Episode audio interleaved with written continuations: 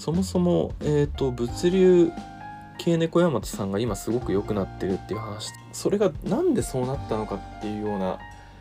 ことをちょっと私広報という仕事をして会社を推す役割をしてるんですけれどもその観点からちょっとなんか面白ちょっと面白い話なのであのご説明いい機会なのでしてみようと思います。えーとですねあの、遡ること6年前7年前ぐらい2015年16年ぐらいからえーと物流がものすごく逼迫するんですよね。あの、理由としてあの人々がそのオンラインショッピングをあの圧倒的にするようになったっていう要はそのオンラインショッピングなんてそのもっと10年以上前からあるんですけれどもなんかクレジットカードを登録するみたいのに抵抗あった今もなんかあるっぽい人いると聞くんですけど個人情報その程度の個人情報って本当に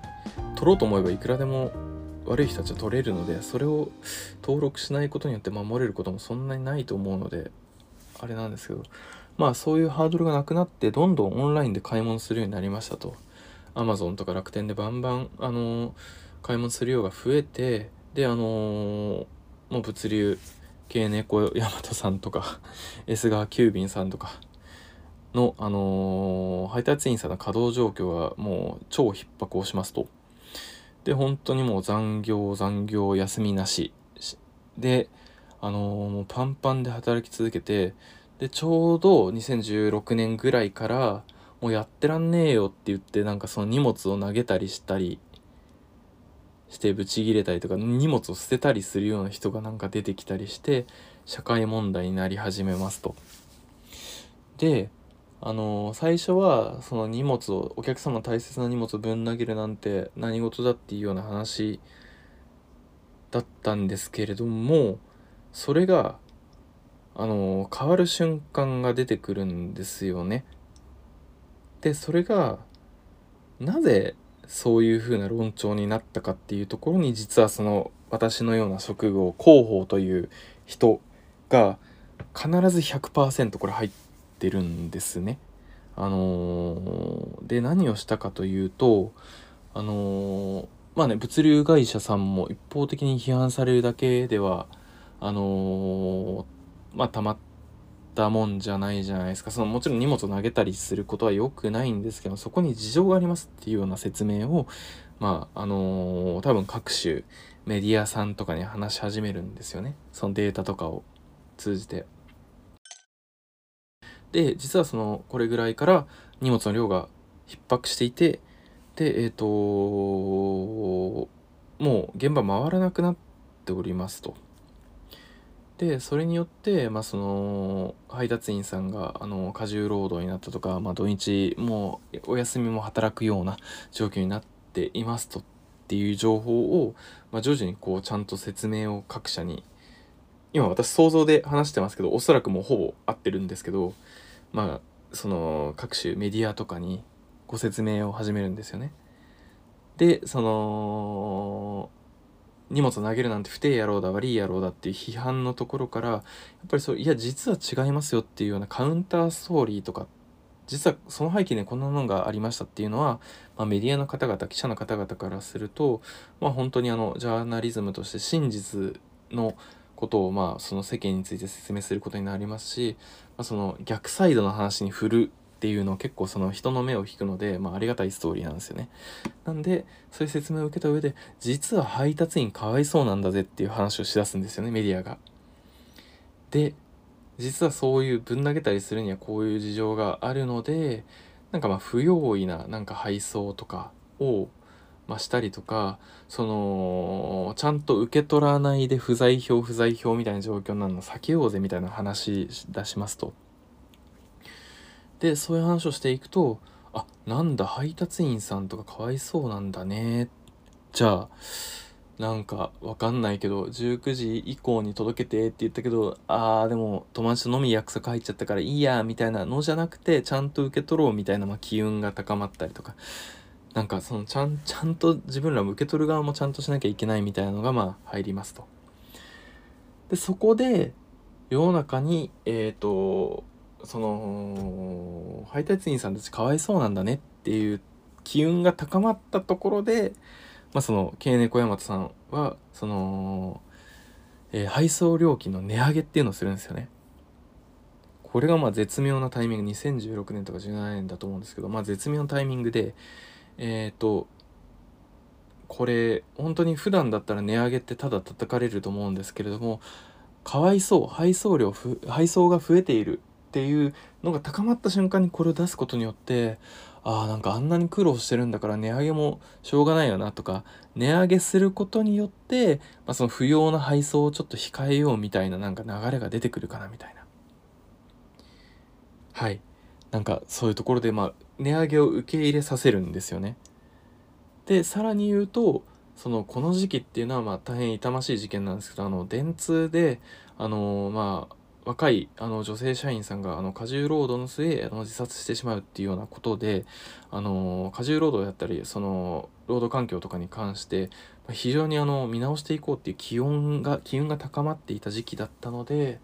ここでまあ世の中的にもそういうあの過重労働の原因になってしまうような配送とかに関して見直そうとか値上げもあのまあ、しょうがないよねっていうようなところで、まあ、すんなりあの値上げを受け入れて、あのー、かつ、まあ、その配送とかの受け取ることに関しても気をつけるようになっていくっていうような流れになりますと。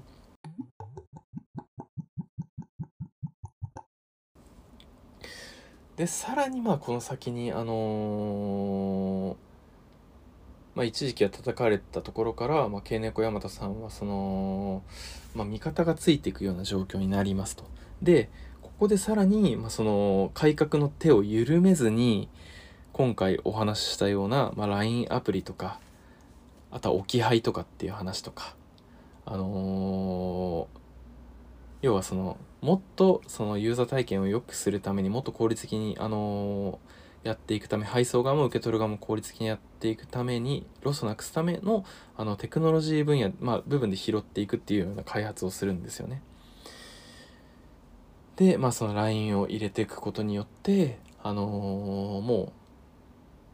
う、もう、送る側も受け取る側も、あのー、非常に以前よりもロスが少なく、スムーズにあのやり取りができるようになっていったっていうような流れでございますと。はい。なんで、えっと、ちょっと、あのー、今回その、あのー、私のやってる広報っていう仕事のご説明なんですけどご説明にもなったとは思うんですけれども要はそのなんだろうちゃんと事実を伝えることちゃんと皆さんの理解がいってないような背景とかについてまあ説明をしたりとかメディアにを通じて、ま広めることによって、まあ、その企業の運営が正しく進んでいくためのまあ、そのサポートをしたりだとか、まあ、その革新の部分を伝えていくっていうような、まあ、お仕事になりますと。なんでそのなんだろうな何か派手に何かぶち上げてあのー、ありもしない何かで人々の目を引いてとかっていうようなそんなものではなくてもう事実を淡々とでもちゃんと伝わるように伝えていくでね、世間の人たちもアホじゃないので、あの、ちゃんとそこに背景があれば納得してくれるので、なんかそういう、あの、伝えていく、正しいことを伝えていく努力をする。で、そういうことを伝え、すれば、その、なんだろう、値上げとかね、そういう部分に理由があったりすることが分かってもらえれば、まあ、すんなり受け入れてもらえるみたいな、とか。でその先に、あのー、働いてる従業員の方の、まあ、待遇改善とかがあったりだとか。ね。料金がなんだろう。配送料が、まあ、高くなれば、企業の運営も